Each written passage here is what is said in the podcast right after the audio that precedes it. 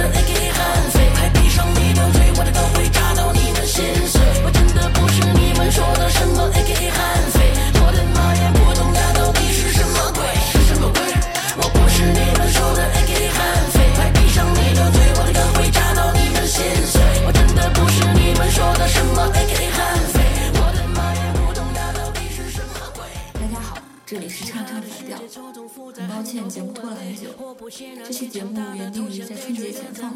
所以基调和话题都还是蛮轻松的。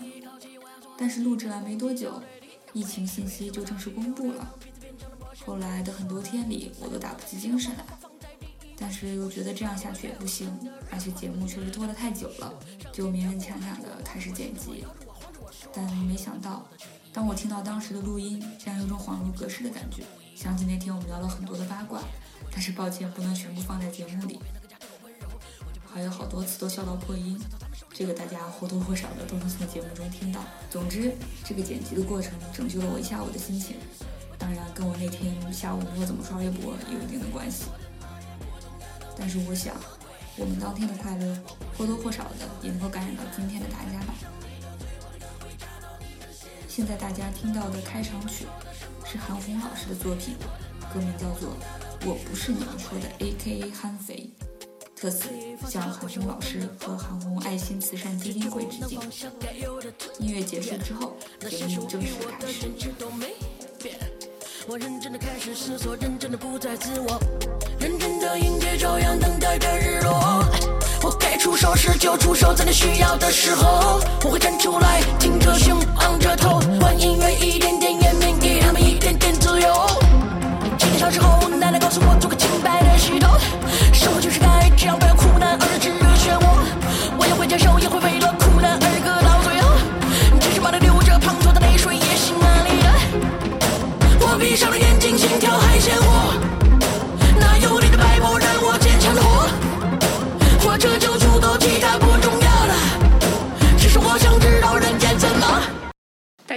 里是唱唱反调。这一期节目算是我们春节前的一个茶话会的节目，非常的活泼。然后这期呢，如果有喜欢子妍的朋友的话，你们要失望了；如果有的话，子妍被我们赶出了这个群聊。然后我们这期的嘉宾是白小莲老师，大家好，我是白小莲。还有一位新朋友是熊大老师。大家好，我是熊大。我们今天请到的两位都是各种意义上的前后辈。首先，嗯，小袁老师应该是从业时间更长一些。嗯，小袁老师你15年十五年。熊大老师呃，今年第六年。第六年，嗯。然后呢，小袁老师是和肖战已经离婚的状态，然后 熊大老师是正在办理离婚手续的状态。这一期我们就是请来请来两位非常资深的娱乐记者从业者的主要的目的其实就是吐槽啦，就是我们来想来吐槽一下，说一说我们憋了这么长时间的跟。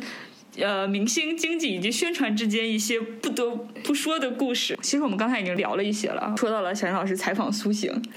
小袁老师当就是我们当时说了一下当年的采访环境多么好。小袁老师采访苏醒的时候，两个人挤在一张椅子上。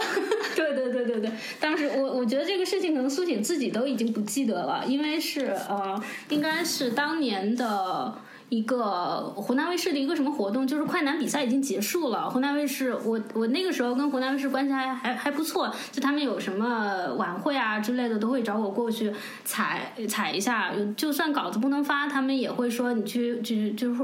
大概说就是混个脸熟，或者为以后的稿子积累一些素材。然后那个时候就把我拖到后台，然后刚好苏醒在那儿，就说：“哎，你那你踩他吧。”我在想跟他跟他聊什么呢？结果我们就我们俩挤在一张椅子上聊篮球。他跟我我记得很清楚，他跟我聊的是当时是聊的一个什么什么福格森嘛，还是什么什么森？我就问他我说什么森？然后就他看了我一眼说森林的森。但是他也他也没有生气，就是就是闲聊。就他也嗯没有特别强的那种我是个明星啊那种意识，然后我也没有把他当成一个呃，虽然他当年是那个快男的亚军，我关心那个椅子有多大呀？那椅椅子还就我们两个每个人坐了一半儿，就每个人自己的一半儿和椅子的一半儿啊，就那样。就但但是大家也周围有很多人，也没有人觉得不妥或者怎么样，就是说这个采访环境不太好，但是你们抓紧把这个采访做了，就结束做结束，然后把这个任务完成了，就他也很配合，我也很就一种完成工作的心态把这个做完，嗯，就还还可以，也是没有宣传什么的吗？没有。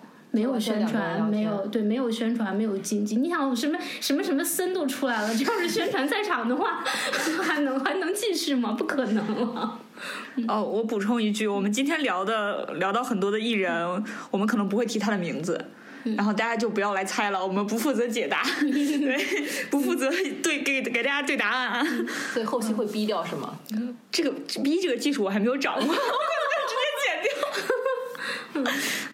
这一年，你觉得让你体验最差的一次工作或者采访，或者以及跟宣传的对接，就是整个流程下来让你体验最差的一次是哪一次？最差的一次就是在采访前被艺人的执行经纪人赶出采访间，需要详细展开讲讲是吧？反正当天就是采访前，采访前他有一个拍摄，然后呢，他团队就可能不太希望我们在屋子里面。那我也其实可以理解，就是艺人可能也不太习惯有很多人围观。我是觉得你团队团队存在的意义，应该就是做好一个对接的桥梁。团队最厉害的应该是把一切不合理的要求都说的合理，让人不能拒绝。那你这个要求其实本身也算是合理的，那你只是要正常的把它沟通，把它说出来，让人家听了舒服。你可以说，嗯，虽然外面挺冷的，但是我们可能艺人不太习惯有太多人围观拍摄，可以麻烦出去一下吗？就这么一句话，请你说完，大家都会出去的。可是我遇上的这个执行经济，就是一进屋，也没看任何的人，就问这都是谁啊？他拍摄有关吗？出去，就那个态度让人特别难以接受。你会觉得说，你为什么不能看着我跟我说呢？然后就把我们都轰了出去啊！天也挺冷的，那外面就是一个室外呀。我就觉得这个其实是个沟通态度的问题。嗯。而且关键是这么多年也没有见到哪个艺人的采访说一定要让记者出去的呀。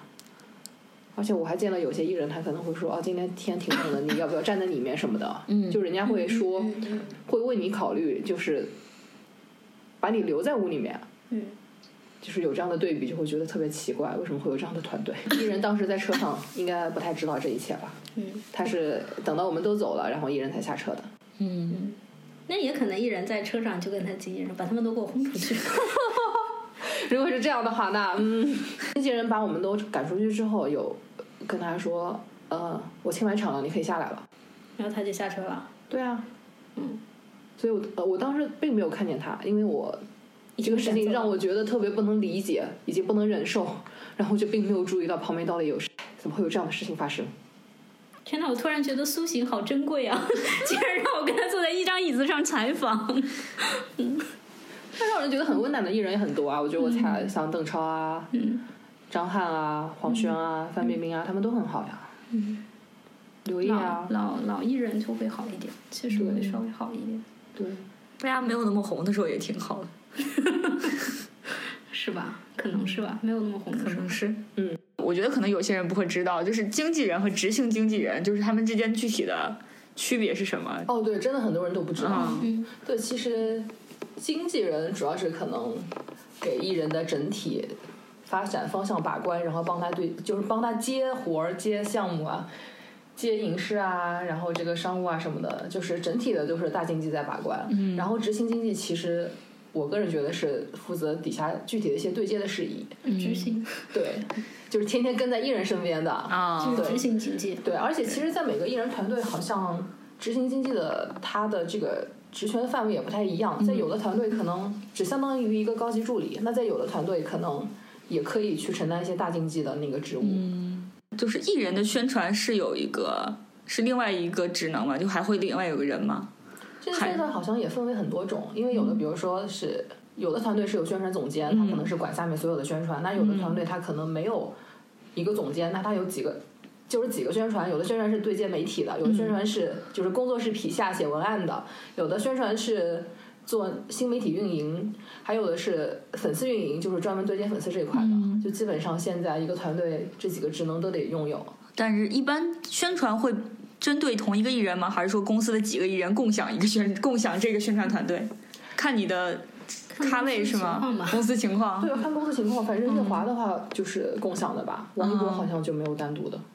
艺兴是，不知道，不太清楚。反正月华肯定是。嗯，我觉得他们有我根据我的工作体验，我觉得他们可能是有一个人对接那么几个人，一两个的样子，可能。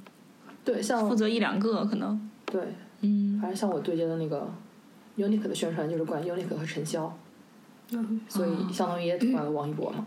啊，嗯，陈潇是谁？陈潇，陈潇，哦哦，陈潇，陈潇，嗯。所以一般一个艺人，我们我们找一个目前所谓顶流举例吧，身边会围绕着多少个工作人员呢？五个，对，五个，嗯，一个一个执行，一个执行。如果他的大经纪人不出面的话，那就执行经纪人那个一手遮天。嗯嗯，然后会有一两个时装助理，就帮他端茶、倒水、拿衣服、开车，然后剩下两一两个宣传。这宣传有的对媒体，有的对粉丝，嗯，就差不多是这样的一个配置。哦，反正我看到，比如说一个。艺人他出来当天，一个司机，一个他的生活助理，然后一个他的执行经纪，一个他的宣传，这个宣传可能是就是管他所有的东西的，还有一个可能帮他拍拍物料啊什么的，这个可能是他的工作室，对，算也也算是他的工作室皮下，就是文案、花絮什么的，嗯然后就是让他拍各种比较狗屎的小视频啊什么，哎，出来营业一下吧，老板。对对对，就是这样的啊，还有造型啊、妆化。基本上出来七八个人吧，嗯，这么多，对啊，一个商务车装得下。啊，我又想起我十几年前采访陈建斌老师的时候，我是直接打他的手机问陈老师：“你能接受采访吗？” 我我好像都没有叫他陈老师，我就是陈建斌先生。哇，太羡慕！然后他就说：“好啊。”然后就定时间了，然后就采了，采完这稿子就出了，就特别简单的一件事情。如果放到今天，可能这种这种情况都都没法想象吧。嗯。就算你能直接找到艺人，你也得对他的团队。我印象中，当时关晓彤去戛纳嘛，然后我不是有他微信嘛，我就说小彤可不可以就是接受我们的采访在戛纳？然后他说可以可以啊，但是你要跟我的宣传对接，给你推一个人，我觉得特别神奇，是艺人给我推宣传。而且这个是，比如说他去戛纳的时候，你是算是他的个人宣传，然后如果是作品宣传的话，可能中间还要插入作品方面的那个制作制作方的那个宣传，是吗？对对。那一般就是，我觉得我觉得我当时工作是跟制作方对接，然后制作方再找到艺人，然后艺人再，对艺人的团队再找到再找到艺人。上次采访就某一个电影，然后采访一个女艺人，就是当天屋子里面站了三个宣传，谁也没有自我介绍。我谁也不认识，嗯，然后我后来才意识到，一个是片方甲方的宣传，嗯，一个是乙方对接公司的宣传，一个是艺人的宣传，嗯，然后我在采访的时候就被很粗鲁的打断了。我当时就问艺人说：“你有看过这个，就是这个电影小说的原著吗？”嗯，然后立马被一个人打断说：“你这问的什么问题啊？太不尊重人了！”我当时就满脸问号，我想这就是个很正常的问题，嗯，就是。你说没看过我就过了，你说看过我再跟你聊两句。嗯，但是我当时被很粗鲁的打断了，我就想这是谁？我以为是艺人宣传，后来才意识到是甲方宣传。啊，就是我被人打断了，我都不知道这个打断我的人是谁。就他们能不能稍微自我介绍一下？对，所以也有很多这种情况，就是比如说你把采访提纲就交上去了，交上去结果在现场就说：“哎，我没看过提纲。”然后说我没看过提纲，这个人你也不知道他到底是哪儿的。嗯，对。而且他们现在可能就需要有个流程，比如说这样的电影的采访，就是甲方、乙方和艺人方都得看，因为有时候可能跟艺人方比较熟，也会跟他们沟通一下，就会把提纲也给他们一份，然后他会说你还得再给乙方那边一份，就是都是一个流程，就每一方都必须得看到这个提纲。嗯，我又得说十几年前我的采访，通常都是在采访当天把手写的提纲交给艺人本人看一遍之后，马上就有采访，就这样的。大多数情况都是这样的，没有说预先采访提纲，就是要要审一遍或者怎么样的。就至少那个时候我采过，我想最大牌的是梁家辉，嗯，黄耀明，都是这样的。陈建斌根本连提纲都没要。其实我特别好奇，艺人真的会看提纲？我也特别好奇这个问题。他们可能有有些年轻艺人，或者是宣传对于自己艺人不是特别有把握的，会给他们看吧。嗯，有些艺人你一看就知道他不可能回答出来什么问题的，他他可能会事先准备答案，他要背啊，或者连背都背不好的这种，那嗯，这个就不好说了。反正我踩过那些不要看提纲的，我都特别喜欢。对嗯，我前两天踩了一下佟丽娅，她可能是看了，因为那是一个杂志封面，就是我她在化妆，我进去踩那种，然后等了很久，她宣传出来说她在她在过一下提纲，你稍等一下，然后又等了半个小时。那是我有亲自看过一个艺人在看提纲，嗯。就是当时我提纲提前一天给过去，然后好像是当天或者是前一天晚上反馈给我，我就发现把这个艺人之前演的一部让他火的那个戏的名字都隐去了。嗯嗯就是，然后我看完之后我就意识到，哦，他可能不太想提那部戏，然后也没什么问题，嗯然后我就准备按照那个提纲念了，然后在采访前，那个艺人宣传就跑过来说，能不能再让我们看一下那个提纲，就把我打印好的提纲拿走了。我心想，我平时一般不打印，嗯，如果我不打印，你还要拿我的手机走吗？然后我就看见艺人就离我大概五米吧，就在那个角落，他真的看了一遍。然后我当时还很担心会不会改些什么，后来发现他其实就很快的看了一遍，都 OK 啊。所以我当时就觉得，其实艺人他之前根本没有看过提纲，所以提纲也不是他改的，只是对宣传去揣测他们对对对，他们的方向或者他不想答什么，去把题目删了，然后到当天才给艺人看。那艺人其实看一眼都觉得能答，对对啊。但是那个提纲如果是宣传看，他可能会觉得这也不行，那那也不行。是的，对，我觉得这就是一个刚才我说的，因为采访链条拉的特别长，以及中间的利益相关方很多，然后尤其有时候，比如说乙方他会，他为了安全。他会觉得，那这个问题可能你不愿意答吧，嗯然后我就在我的这一端就把你给就直接就拿掉了。对，嗯，其实都是为了安全，对就是万一出点什么事儿，谁也担当不。写提纲这件事情本身我是没有什么意见的，嗯就是意见是来自于就是你比如说乱改我的提纲，对对对对。其实我是觉得写提纲给你可以，然后嗯我觉得还需要一个步骤，就是你看完之后，你应该给我一个交流，你告诉我你们什么不想提。我觉得你可以就把把话说开，每次就是冰冷的反一个提纲，我我也不知道你为什么删了这个，因为有时候被删的题我都觉得很有意思啊，或者是、嗯，觉得他能答出对，很就能有趣的对啊我就不知道为什么会被删。然后到了现场，就是我写了十个有趣的快问快答，然后他一开始就说不能答，都不能答，然后我就说，那我们希望有个视频呈现，希望就是还是问，然后他就立马随便删了五个，那我觉得你这个意义何在啊？对还有你这个，你选选哪个删哪个，你的这个标准在哪儿？就是一开始说不能答，后来又能答了，能答又只能答五个，这个你整个这一系列的操作我就不懂，特别奇怪。嗯，我一直觉得就是提纲应该就是让你知道我要问什么，对然后呢，我也希望你能让我把它都问出去。嗯那如果真的有什么答的不好的地方，你可以采访完告诉我说不要出嘛。我我是希望所有的沟通在后面。嗯你说希望我不要出，你告诉我原因，然后我们就可以商量着来。我答应你的事，我也一定不会出。嗯，但是每次都啊这个不让问，那个不让问，在采访的时候粗暴的打断，对。就很影响采访的节奏。我觉得就是提纲这件事本身，其实是如果艺人在呃记者在认真准备，然后艺人也真的是亲自本人看了这个提纲，然后他自己也有准备，其实是可以提升你们的这个采访的质量的。嗯，但是最关键的就是你也不知道是谁看了，你也不知道是谁删掉了，你也不知道删掉的理由是什么。哎对啊，其实艺人一般没什么时间看提纲的，对他可能只会看，比如说他一轮采访，他可能比较重视某一两家，他可能只会看那一两家的提纲。反正我跟一些团队聊过是这样的，就艺人没时间亲自看。嗯，但是不是也会，比如说一个人一天要接受二十个采访，这二十个采访的问的问题都差不多，是的，对对对，我看有很多人撕记者，就是说我们水平低下，也都是说这一点嘛。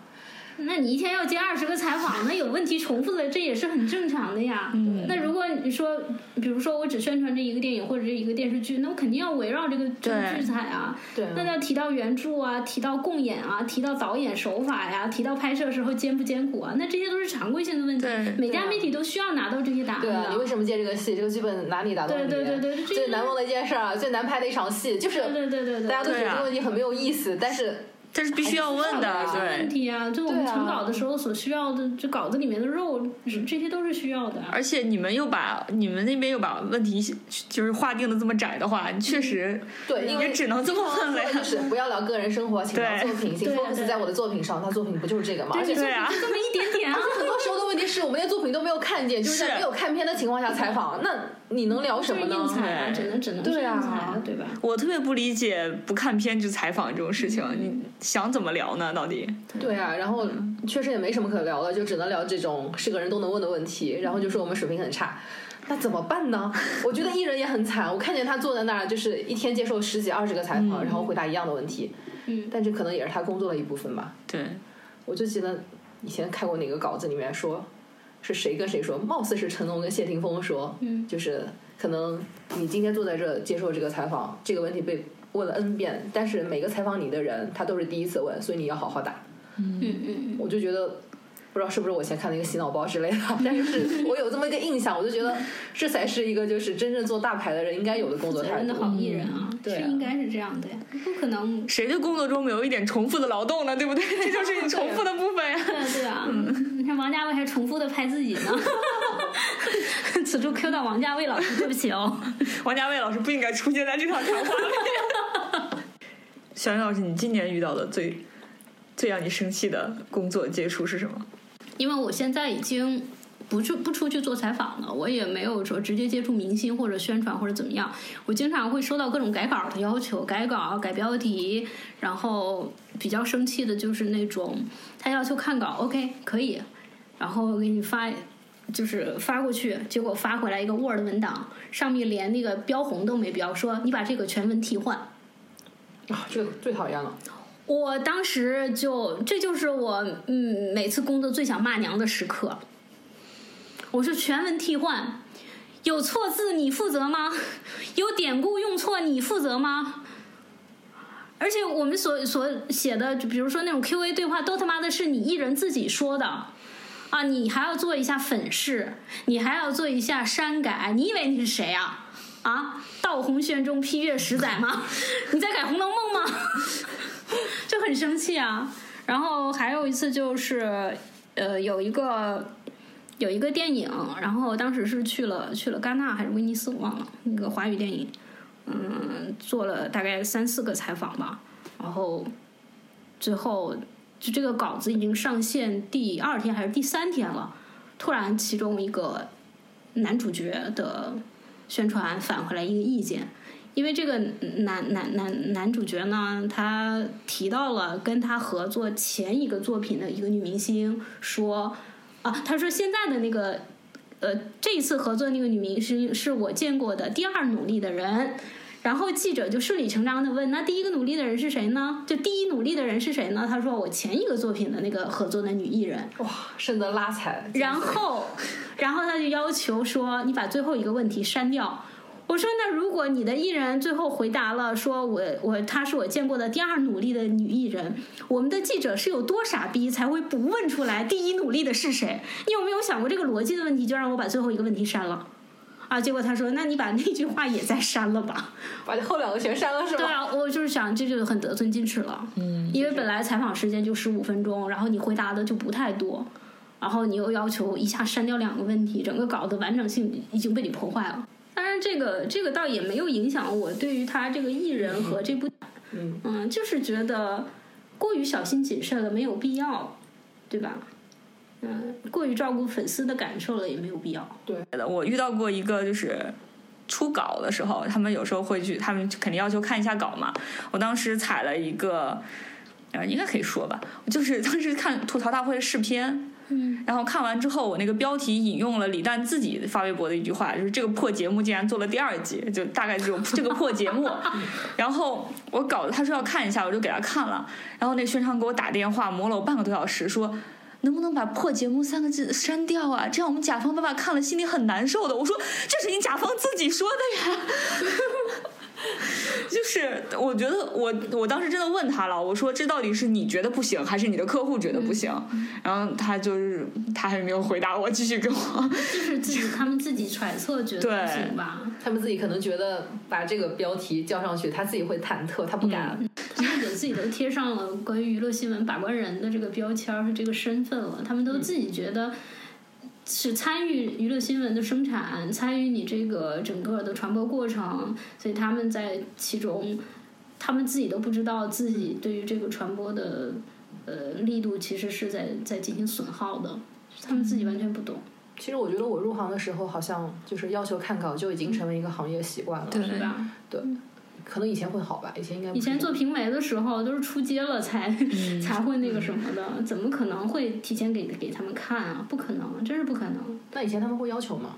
不会啊，怎么可能会要求？可能做完采访这个，大家就忘了，也没有说追着你后面说你这个要出稿啊，什么时候出啊，什么就是给你规定个时间啊，没有的，从来都没有的。所以我觉得其实就是行业的整个的现状和行业的规则在被一批新的人所改变。新的入行的宣传他就觉得说看稿子就是天经地义的。嗯反正我那次就是采访完那个乙方的宣传，应该是新来的，因为我之前对接的都是他们公司另外一个人，这个人是第一次加我，他加我的第一句话就是，呃，反正就要求我给他看稿，然后也没有就是说的很客气，因为之前会有一些宣传说要看稿，但他们说的就是啊，委婉一点，对他们会说的很委婉说啊，这次这个片子我们甲方真的很重视，所以可能挺不好意思的，希望能看一下稿。嗯，那这样的话说出来，我就觉得他的意识是觉得看稿的可能不是那么对，所以他才用这种委婉的方式请求能不能看个稿。那我觉得也可以，但那个小朋友他的话就是你给我看稿是应该的，嗯，你就得给我看稿，我就会觉得妈呀，这行业怎么变成这样了？所以我当时特别生气。我因为我是二零零五年入行的，然后第一份工作做在平美，平美的话就根本不可能有给你的给你看稿的时间，出稿的时间你都不可能规定。他们我去采访的时候可能会大概问一下，比如说我这个星期去采访，因为我是做周报的嘛，这个星期去采访，他就说那大概什么时候能出？我说可能在就给他划定，我说这两周吧，这两周之内，这两周三出三次这个报纸，呃，然后说不定是什么时候，看哪天有版面，哪天哪天就就就给你出。然后他们也不会有，至少那个时候我对接的各个电视台，比如湖卫啊，嗯、安徽卫视啊，啊、东方卫视啊，江苏卫视啊什么，他们就就都很 很 nice 的。但是可能跟那个时候只有一种传播形态，就比比如说只有这个呃平面媒体是内容的主要生产者，因为那个时候的门户网站，他们都是从平面媒体做转载。嗯那个时候新浪好像还没有自采的，呃，零五年吧，至少嗯那个时候新浪其他的那些门户网站的新闻全部都是从那个那个平媒的稿库去去扒，然后那个时候不是版权大战还打得很激烈嘛，嗯，所以就是供需关系的变化。对当时是要求着媒体，现在是媒体求着他们。对对，是的，而且平媒关键是做出来了也也不可不可改变了，也没有进行二次传播了。但是现在你在那个新媒体或者是自自媒体，尤其自媒体发展起来之后，这个你二次传播、三次传播、四次传播，然后再到微博上这种散点传播，就是一个一个信息点，它会生发出无穷多的变的象态，呃，会有很多人参与进去，对其进行不同的解解读。所以这个就就特别失控的一种一种信息传播。对，所以宣传也是怕这样的失嗯宣传控的特别传播，所以才会这样。对对对，哎，所以当年如果平媒写的稿子，嗯如果对方不太满意，他们会怎么办？会来他们会找。找另外一个平媒发一篇驳斥的稿子，五四运动那个时找候，对家来来那个什么的。嗯比如说我我在南方周末上写了一个什么什么东西，如果这个人特别不满意或者怎么样，他会去找三联生活周刊发一篇跟这个就不太一样的，或者 是但是但是他前提也是我得去找到一个三联的记者，然后跟我做一个采访，做完采访我把这些我被他们被南方周末曲解了的东西在三联上进行澄清，然后但其实也。也没有什么特别大的作用，我觉得啊，但我觉得这个还是有意思的，起码就是会有两种完全不不同的观点呈现出来，然后而且写一个人可能是两种不同的面貌，但是现在好像他们就所谓一个而且那个时候成，文的质量也会很高啊，对。对吧？现在好像就是做一个人设，然后每家写的都是一样的东西。对对，尤尤其比如说一个顶流红了之后，不管是哪个顶流，只要是红了之后的嗯。那一批稿子都是、啊，我红了，但我没有变。就是每 每一个顶流，我觉得都是这样我。红了，但我没有变，我还仍然可以戴上帽子，一个人去超市，在大街上吃烤串儿，然后每天滑滑板，然后跟小时候的朋友们一起玩耍。殊不知手机里面那些小时候的朋友全部被他删光了，所以我们到底在说谁呀、恨不得把小时候朋友的手机也拿过来删一删。毕竟有的人可能长得已经不太一样了，对的，对的，对的。嗯，就话题渐渐走向危险。我们在危险的边缘进行试探。对，我觉得现在的哪怕是评委，他也会让他也会让艺人看稿的，嗯，就是看完再出嘛有可能，对，嗯有可能。报纸我不知道基本上他们都会要求是要对看稿的。对，对，这些年你们觉得变化最大的是什么？就是近两年整个的娱乐的环境。这得好好想一想。我我是觉得整个环境就是是十五年下来是慢慢慢慢的走向收窄，就是你可讨论的东西越来越少，然后包括艺人的种类也在越来越少，就是比较有趣的、有内容的艺人。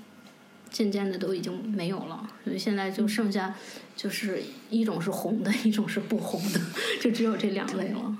就像刚才我们说的，大家红了之后都有一篇稿子叫做“我红了，但是我没变 ”，就没有人敢变了。对，就好像你一旦红了之后，就是你一定要谨慎，你的所有的表达都得在那个一个框框里面，就所有关于那种像个活人一样的那些表达就都不能有了。我觉得所有的顶流都是一个面貌，现在给我看对对就是这样。是的，而且顶流和顶流之间的差别好像也不太大了，除非你的主宠物是猫，我的宠物是狗，你的宠物是猪，我的宠物是仓鼠，就这些这些非常没有没有意义的区隔。然后，但是他们本人都是都是男的，嗯，就是这种。其实有人觉得还是粉丝文化有改变这一切，因为其实很多团队是被粉丝所绑架的，就是不管有发生点什么事儿，他们第一个担心就是粉丝会不会死，对，就为了让粉丝觉得他们是一个靠谱的、负责的、保护艺人的团队，他们也得把所有的事情就是安全作为第一要素去去追求。嗯因为顶流他们本身也是就是建立在粉丝的爱的基础之上的嘛，他们不可能是自毁这个、自毁这个根基，不管这个根基是嗯虚无缥缈的泡沫啊什么的。对，我觉得有趣的艺人好像都是七零后的那一批，一个也是他们江湖地位稳了，嗯本身也更成更成熟了，还有也是他们从当年那个环境走，嗯当年那个比较宽松的环境走过来的。嗯，我在想，现在有比较放飞、比较能自我表达艺人，年轻这批里面有吗？这个有吗？感觉没有，就是都糊掉了。嗯，没有。嗯，是啊，就是他们的真的谈个恋爱都要都要都要被粉丝们撕成那个样子的，很惨的。嗯，二十几岁的时候，不正是应该谈恋爱的时候吗？对呀、吧结果他们非但没有恋爱可谈，还要对粉丝赌咒发誓说：“我绝不谈恋爱，我要跟工作谈恋爱。”哇，真的好惨啊！真是太悲惨了。你的荷尔蒙怎么办呀？你们怎么看这两年粉丝的变化呀？我觉得现在粉丝基本上嗯，就是除了拿不到采访机会，别的事情他们都可以做了。有些粉丝也能拿到采访机会。啊呃，是是就是现是在不是万事都可以卖吗？啊，上次那个肖战不是有一个粉丝让他管他叫什么 baby 的那个，那个是他粉丝吗？那个我当时在现场，我觉得应该不是他粉丝，我觉得可能就是一个神经病记者是吗？我觉得也不是记者，因为当天那个活动请了很多营销号什么的，可能是不是有些抖音大号啊，或者有可能有可能。对他们，因为他每个艺人来，他都是问这个，问这种尴尬的土味情话，或者是类似于这种的，所以我觉得他是不是要做个合集什么的？啊，但我很佩服他的勇气，就是嗯，因为当时肖战来的太匆忙了，大家都没有反应过来，然后就他这种准备好的，立马举手提问，然后他刚问出口，我就心想啊，太尴尬了，你真的很有勇气。嗯然后同时很想喊一句，请土味情话滚出所有的采访间，哦，没准人家这个号就叫土味情话集合。也差不多。反正当时肖战就明显很不想答嘛，也也不想配合，就真的是哇，我尴尬症犯了。嗯，哦，你而且当天说到这儿，我想我想起来了，就是很多自媒体越来越多了嘛，导致现在很多人如果奔着流量去的话，他请过来的就很多都不是专业记者，嗯。然后他甚至比如说他会更加的看重那个营销号的记者，嗯嗯迪士尼在国内的宣传特别看重营销号和流量，他们之前请了很多的跟电影毫无关系的一些公众号去采访，嗯，而且是那种主创来来华的那种采访，然后对没请没请我们，迪士尼给我的印象就是，嗯，我们去的时候坐经济舱啊，KOL 大号们都坐一起去的一个，算是网媒的就没去，然后就被迪士尼就告到他领导那边。就被投诉了。但是同时呢，另外一个大号也没有去，然后那个迪士尼的媒介就说：“哎，没有关系，没有关系，就跪舔一个，然后去投诉另外一个，挺恶心的。”对，迪士尼在国内的宣传真的是完全不尊重专业媒体的，基本上就是谁流量大就就就捧谁的那种。嗯这也是标准之一，嗯至少他们有自己的标准，嗯，对管他被不被骂呢，就是他自己的标准。对，关键是你骂他的声响确实也不大，就是 骂他也没有用。对骂他也没有用啊。所以我觉得就会出现刚才像你说的那种，可能有一些嗯现在抖音如果火了的话，和快手火的话，那么这这些博主他们可能他们拿到了一个采访机会，他们要出根据自己调性来出东西的话，可能这种尴尬的问题可能会越来越多。对啊，嗯。我之前就采访一个艺人，然后在我前面的那个，就因因为一般采访我们都会被被排在前面嘛，然后我就想，哎，还有人在我们前面，我就去问了一下是谁，然后说大概是个网红吧，我记不得名字了，然后就坐在一起跟艺人一起聊，嗯，我都不知道他要聊什么，但其实网红自己也是有一半儿的明星的嗯，特质的，这就是变成了一个明星对明星的这样的一个。就做成一个一个类似于节目，那对。于美宣传他们来说也是一种露出，对所以他们对反正他们这个时候我们的媒体的呃小朋友们和朋友们就要放平心态了，是的，他们对大众媒体的需求是越来越对对对对越低的，对，大家调整好心态就可以了，也不用也不必如此耿耿于怀。其实有时候也看艺人个人，对，有些艺人嗯他真的他做一些我们看起来有一些土味的那种互动，可能对他来说反而是更轻松的事情。对对对他认真在那边坐在里面回答你的问题，其实嗯对他来说，他可能会觉得他自己有可能也说不出什么来，然后觉得很累，嗯嗯，然后对他个人的宣传效果来说，可能也没有那么好。因为我觉得就是有些艺人可能是更喜欢那种对，现在那种土味互动，或者是的是的片段式的互动。但是有的艺人嗯其实虽然他配合了，但是他的内心是怀疑的。我就记得上次我就看了一个艺人配合着拍了两条土味视频，就拍的时候也也挺好的，然后自己还。充当了一部分导演的工作，就说哎怎么拍更好，然后拍完之后就是接受我的采访嘛，然后他就坐下来说，哎为什么要拍这个呢？是啊，黄轩，有 理想挺好的。黄轩还是很传统的，对对对，他很传统。对，就是还是有一些比较传统的艺人，可能就嗯会觉得说，哎，就拍这个东西，就他们也在思考说，我们天天就是拿个手机划划划，天天都看这种十五秒的东西，嗯。就他们这批人是在思考，我们以后还能看完一部电影吗？对，嗯嗯，对，他们是担心这个，所以嗯这一部分人其实对传统的影像是有坚守的，对对。所谓的传统的这种采访也是更认可的。嗯，我觉得有这种思考的还是值得肯定的。对的对的。比较比较害怕的就是也不考虑这些问题，然后看到了就冲上去了。对 可能他们自己本身也是抖音、快手的一些忠实用户。对，这想到了鹿晗，鹿晗不去搞吃播了，就是我感觉他吃播播的还挺开心的。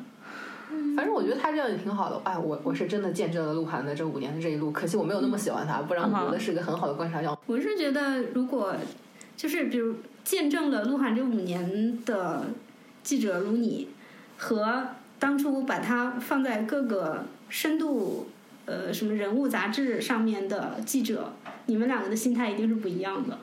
我当初捧你上深度杂志，对是为了让你代表未来，让你从你身上挖掘出一些更深的东西。你现在怎么变成这个样子了？所以，对于那些特别喜欢标榜自己用多少多长多长的时间去挖掘一个顶流明星内心的这些杂志或者媒体，我想跟你们说，你们其实本质上也是在蹭流量，就不要把自己说的太高大上了。你看，就是采访还是要准备提纲。你看现在我就进入了。筹措哭场是吗？哦，我们说就说好的团队，你接触过的好的团队，你觉得是要有熊太老师你来说吧，比如说要有什么样的标准？你觉得一个及格的团队是什么？可能也不能说一个团队是什么啊，就是工作人员对，就要要说的团队，可能还还得涉及到整个发展。我说只跟记者对接这一块，嗯，其实我特别欣赏的一个宣传，就是他会在采访前主动先跟你认识，就是以前是完全不认识，嗯他知道你要采访他家艺人，他现在跟你来认识一下，因为他的理念可能就是我不希望。一个我不认识的记者来采访我的艺人，我觉得是对他的艺人非常负责的一个态度，以及对他本人而言是有好处的。他又积累了新的媒体资源，那对媒体而言也是有好处的。起码我知道了你这个团队的人是一个什么样的想法，你们对艺人现在有什么顾虑？就是大家先把这个话在采访前聊开了，总比你在采访的当时啊这个不能问那个不能问，所以我觉得这是一个很聪明的做法。但是这样的人，我就只见过一个。呃，你说他跟你认识是要线下见面到这种程度吗？对啊，对，就算没有线下见面，我觉得打个电话沟通也是可以的。嗯但是其他团队我基本上没有遇到过。但我觉得还有一个，我采访易烊千玺嘛，我觉得他团队也还可以。他团队就是我采访过两次，然后两次他都是有不同的宣传，他会在采访后给你加个微信，嗯就是。如果他有什么他不想露出的，他会发微信告诉我，然后也告诉我理由，就都很能很能让人接受。我就觉得他这个沟通的姿态是对的。我一直很迷惑的一点就是，其实有大量的宣传，他在现场他也不会加你微信，他也不想跟你认识，然后然后后期他有什么他不想露出，他直接去找你的编辑，找你的领导，然后我是觉得你可以找他们，但你请让我知道一下，就我、这采访是我做的，我不希望被排除在外。但我觉得大量的采访好像都是没有去跟记者沟通，这点很奇怪。嗯，是我想要的太多了吗？就他们到底是应不应该跟采访者本人沟通，我也不知道。因为其实这个事情找领导是能解决的。嗯，作为被找的领导，啊，就可能我我我我我接接到的这样的需求会比较客气，会会可能比记者接到的会客气一点。嗯，我印象深刻的是李宇春的团队，前后有两个宣传跟我对接，当然他跟记者也有对接，但是记者在这个稿子完成之后。呃，比如上各个位置啊，要什么资源啊，这都是这个这个小孩儿他来找我，我就觉得这个孩子非常的职业，非常非常的职业。跟你讲话你也看不出来他的年龄，他应该是年龄很小，但是所讲的每一句话都是那种，就怎么说呢？他不是撒娇，然后也不是说。呃，不懂事儿啊，或者他很有礼貌，很职业。我甚至都觉得他是不是在外企锻炼过。但是呢，他的要求又不是不合理的，他会呃一二三四五讲的很清楚，然后说可以，可这个可以做到吗？可以做到做成什么样子？这就每一个细节都会跟你哦对、对对下来。对对对对对。然后我就觉得这个孩子蛮好的，甚至我都在想，如果以后有人问我有没有业内的人推荐的话，我都会可能会推他。嗯，然后后来好像他换了一个宣传对接的宣传也不错，另外一个也不错，我不知道是不是李宇春他们这个团队要求就对于宣传的这个呃准入要求比较高。然后我因为我接触过十五年前李宇春的宣传。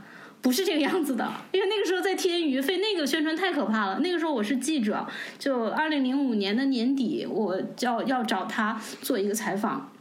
我当时是从广州，呃，飞到长沙。我在长沙，当时是手里拿了四五个题目在长沙做。然后在长沙的那几天里，我每天都在在给那个宣传打电话，我说有没有时间，有没有时间，有没有时间。他每次就是打十次电话，有八次给我扣掉，然后两次接说没有时间，非常粗暴。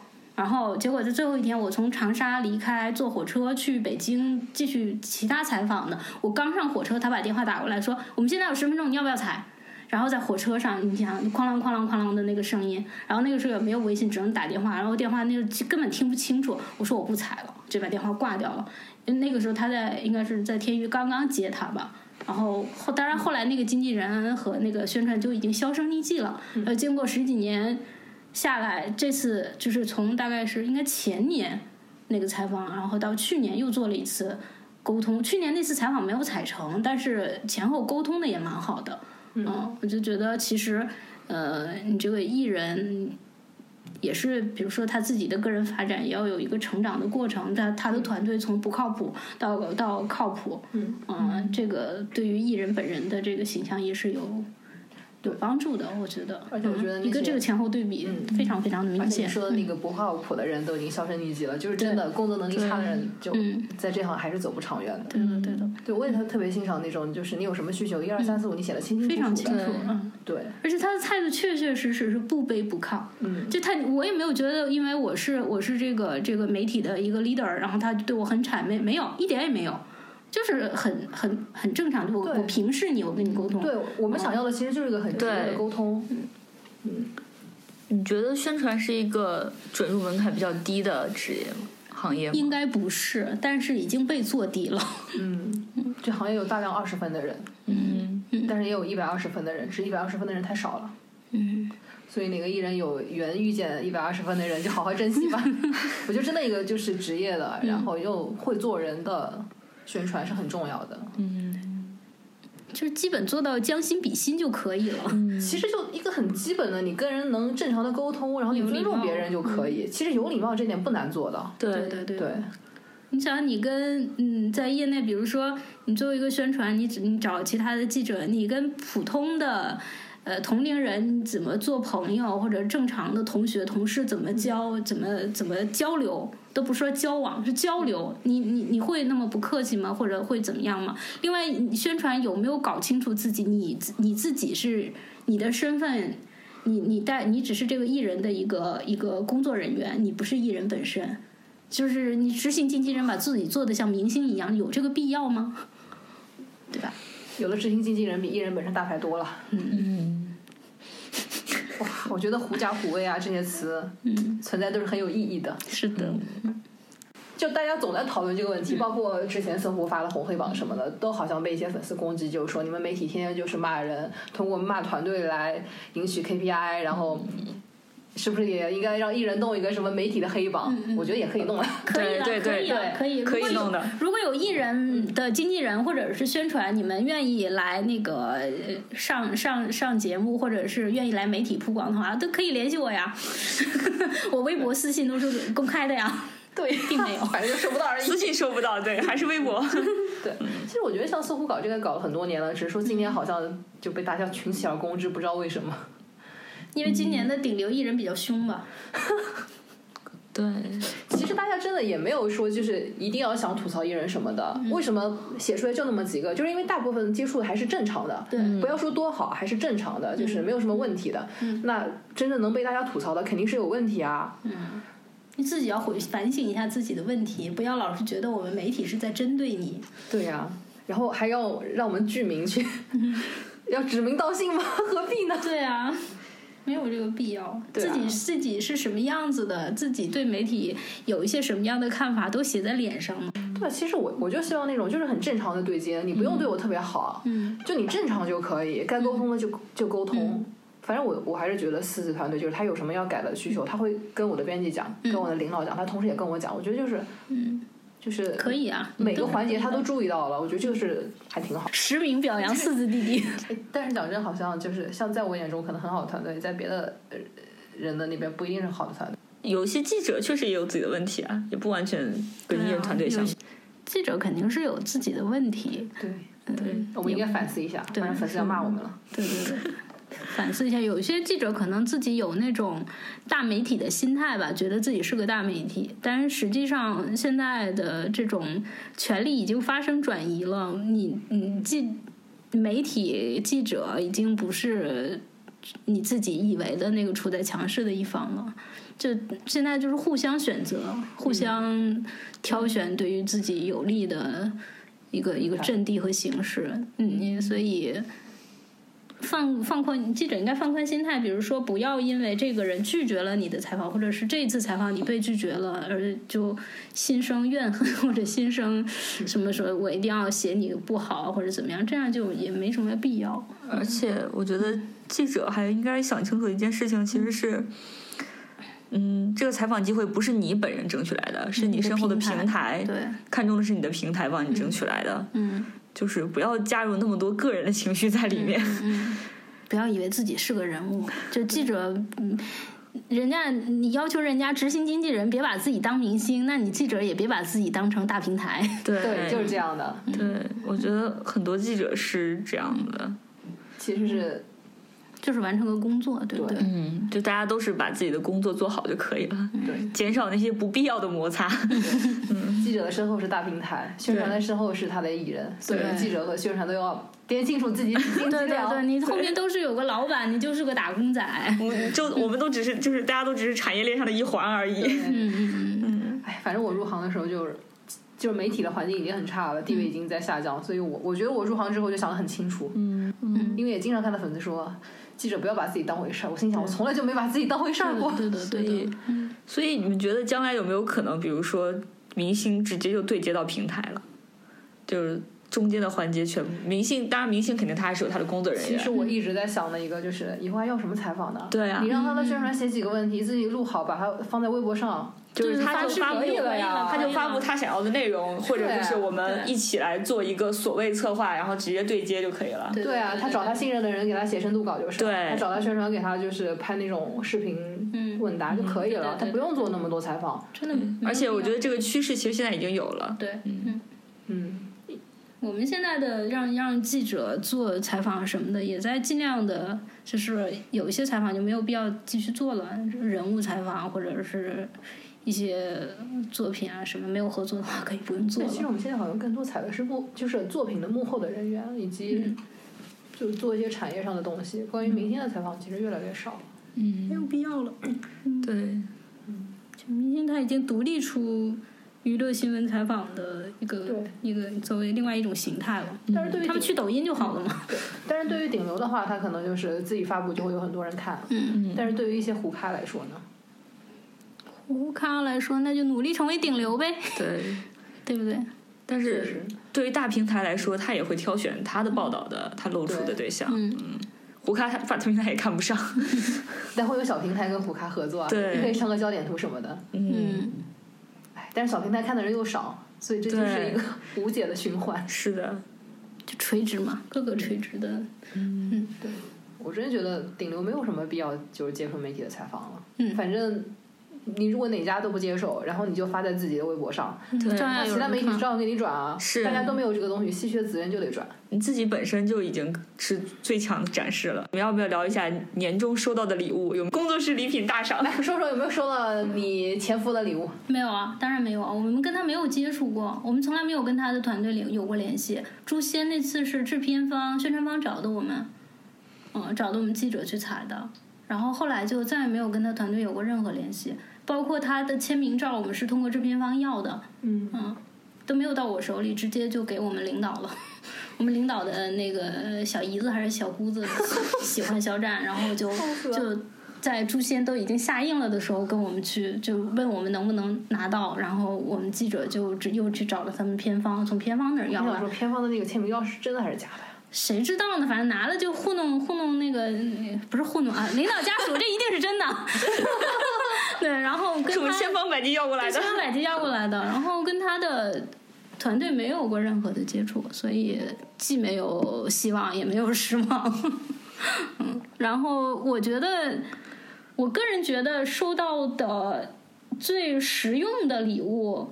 呃，这这几年来下来的话，应该是邓超孙俪工作室的，就他们家送的东西，基本上每一样我都会用。比如他们送个锅，送过泡脚盆儿，配套的艾草，然后送过那个呃，就放在手机上夹在手机上那个那个摄像头的那个放大镜，然后送过加湿器，每一样都能用。我觉得这个是是特别实用的。然后有一些比较不实用的，比如说有一年收到了一个名片盒，然后这个名片盒上印上了这个导演的名字，我当时就特别崩溃。你说送人家名片盒印上你自己的名字，这个意义何在呢？是谁？自恋一个一个香港导演就就无所谓了，嗯，因为到现在我也没看到他有作品出来，就很奇怪太了。神奇了。对，就那个名片盒上他的名字，还有他的作品，然后到现在我都不知道那个作品现在在哪儿。熊盖老师这边的，我是比较喜欢收到就是彩妆礼盒之类的，嗯，对，就是比较实用嘛。我是喜欢把瓶瓶罐罐全都拆开，同时开始用的人，反正一瓶都用不完。但是每次收到新的就觉得很开心。因为有些彩妆礼盒我用不上，都是比如都是针对年轻的姑娘们的，嗯，就我我就可能这样的就会送送走啊，或者怎么样的。比如说送唇膏的话，唇膏色号不合不合适，几乎就没有合适的。基本上送的好像都是偏正红色的。嗯，我我有一次收到一个橘红色的，哦橘的厉害的那种红，就可怕真的真的真的完全，那比死亡芭比好一些。死亡芭比也收到过。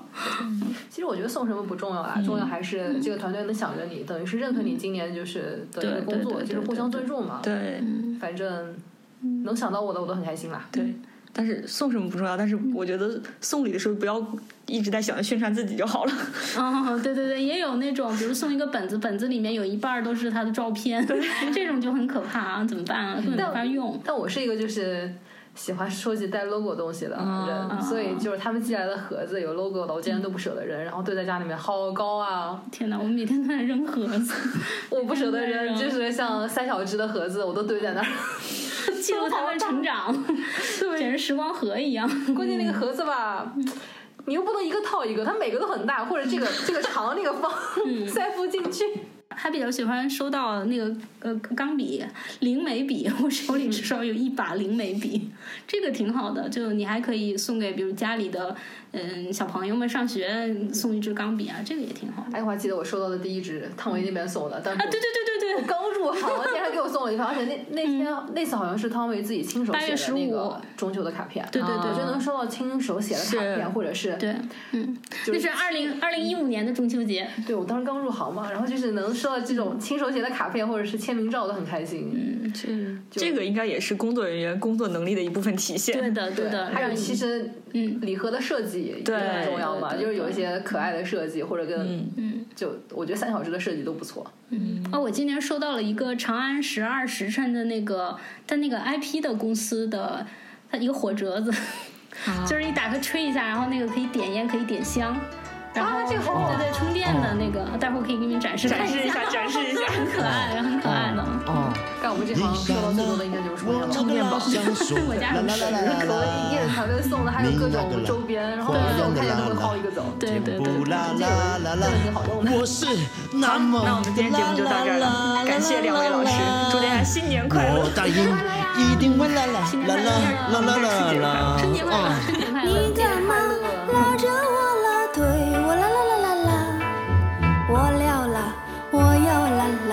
喇嘛就来。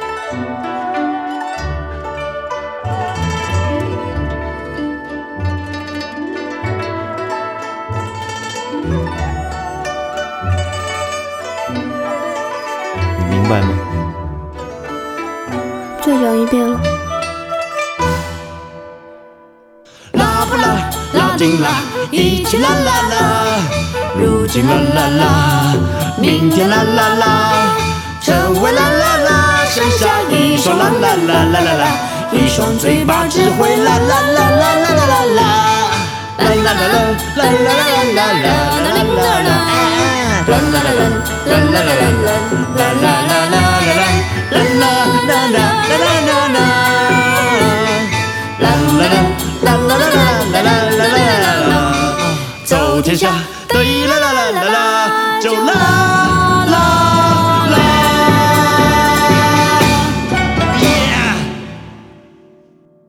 你还有什么话要讲？没有了，都讲完了。真的好感动。真的吗？假的。